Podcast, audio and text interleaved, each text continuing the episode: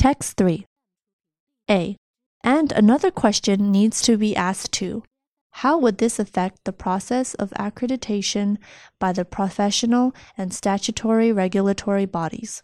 An increasing proportion of programs are accredited by external bodies with very specific requirements for overall outcomes and standards. Yet within those requirements, higher education providers have flexibility to design the program structure as best fits their specialisms and pedagogic approaches.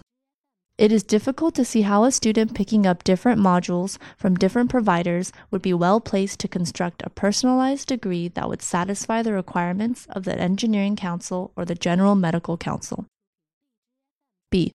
But decades of effort on this front has so far brought only limited success. Currently, students can transfer between institutions, though this almost exclusively only occurs at the end of an academic year. Under full credit transfer, students could switch during the year, taking their completed credits with them. They would pick up their study at the new provider and then move on again.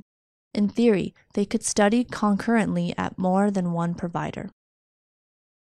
C. Here's the big idea students should be able to move seamlessly between higher education providers, picking up academic credits along the way to create their own degree package. This beguiling picture of a fully flexible higher education system prompted amendments to the Higher Education and Research Bill announced by Universities Minister Jo Johnson. D. There is also an academic challenge for students. Within biosciences, degree programs are typically designed to be progressive. It's aimed to bring the students to the forefront of current knowledge during the course of their degree.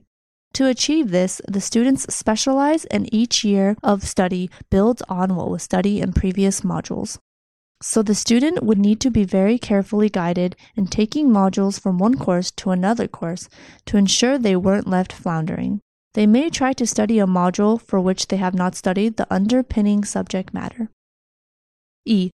The government wants the new Office for Students to be given responsibility for monitoring reporting on, and actively encouraging arrangements for credit accumulation and transfer across the sector.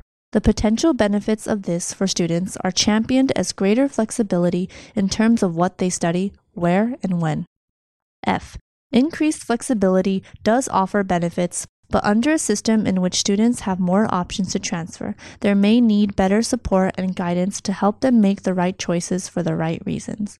Students who are switching to a new course or university or putting together their own program of study and selecting where they wish to undertake different elements would need extensive, bespoke guidance.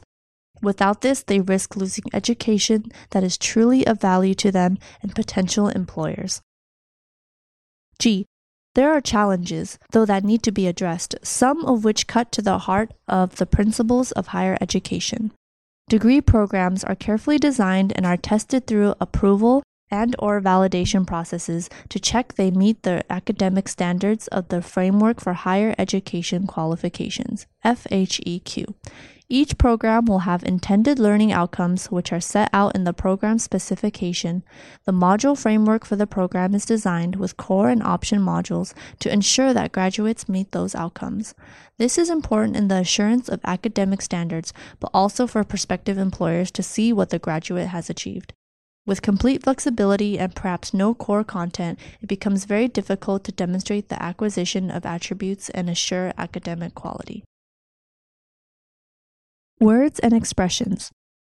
Accreditation, Specialism, Pick up, Seamlessly, Credit, Champion, Put together, Approval, Module, Statutory, Pedagogic, Concurrently, Beguiling, Flounder, Bespoke.